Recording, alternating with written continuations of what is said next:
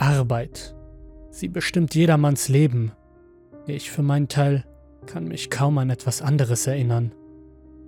Mein Leben ist die Fabrik. Sie ist meine Bestimmung.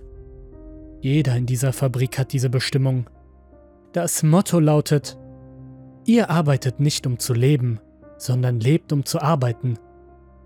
Jeden Tag fahre ich mit dem Bus von Wohnblock A mit anderen Arbeitern in das graue Fabrikgebäude. Es wirkt alles grau. Die Menschen, die Autos, die Gefühle. So ist das Leben, das ich lebe. Zumindest war es das. Bis zu dem einen Tag, der genauso grau begann wie jeder davor. Der Bus hielt an. Vor uns ragte das große Fabrikgelände mit Schornsteinen, aus denen der Qualm kam. Die Türen vom Bus schoben sich auf und wir stiegen geordnet aus dem Bus aus. In einer Reihe liefen wir in die jeweilige Abteilung. Man ordnete sich in die Gruppe ein, zu der man gehörte. Ich lief zur Abteil 8, zu der Gruppe, die sich gerade aus anderen Bussen zusammenfand. Fließbandarbeit, das war mein Bereich. Acht Stunden liefen kleinste Schrauben und Muttern über das Fließband.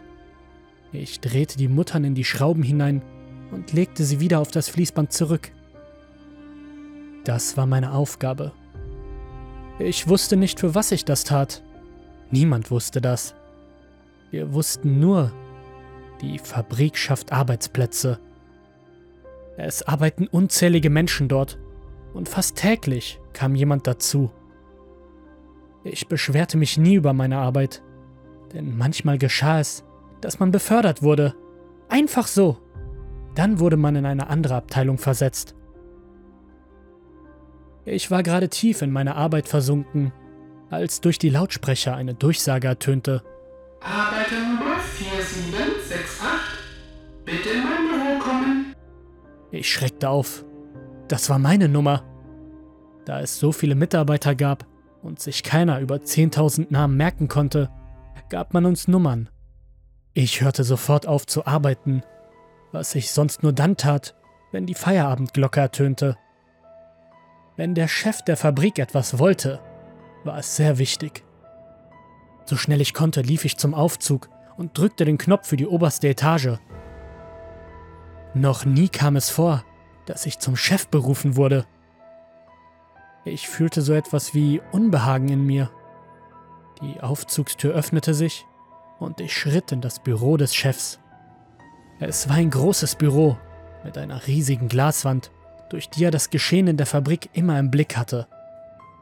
Der Chef, niemand kannte seinen Namen, war groß und kräftig und schüttelte mir mit einem sehr festen Händedruck die Hand.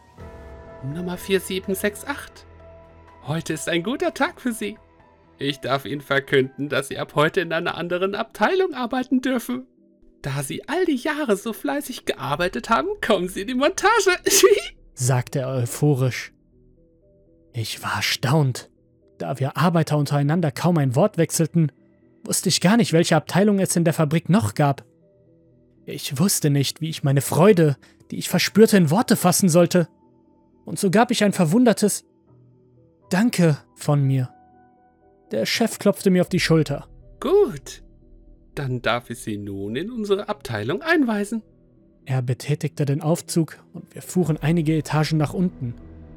Ich war bisher immer nur auf meiner Etage gewesen und an diesem Tag konnte ich gleich zwei neue entdecken. Wir stiegen aus dem Aufzug aus und was ich nun sah, konnte mein Kopf kaum verarbeiten. Es war eine gigantische Halle, an der einige Menschen an mechanischen Roboterarmen saßen und Teile montierten. Die Teile bestanden aus Armen, Beinen und Köpfen.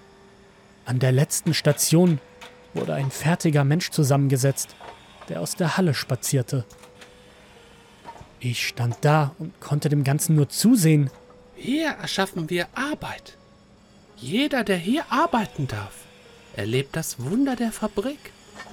Nicht arbeiten, um zu leben, sondern leben, um zu arbeiten. Wir erschaffen dieses Leben jeden Tag fuhr der Chef fort, als ob er seine Fabrik in einem Werbespot anpreisen würde.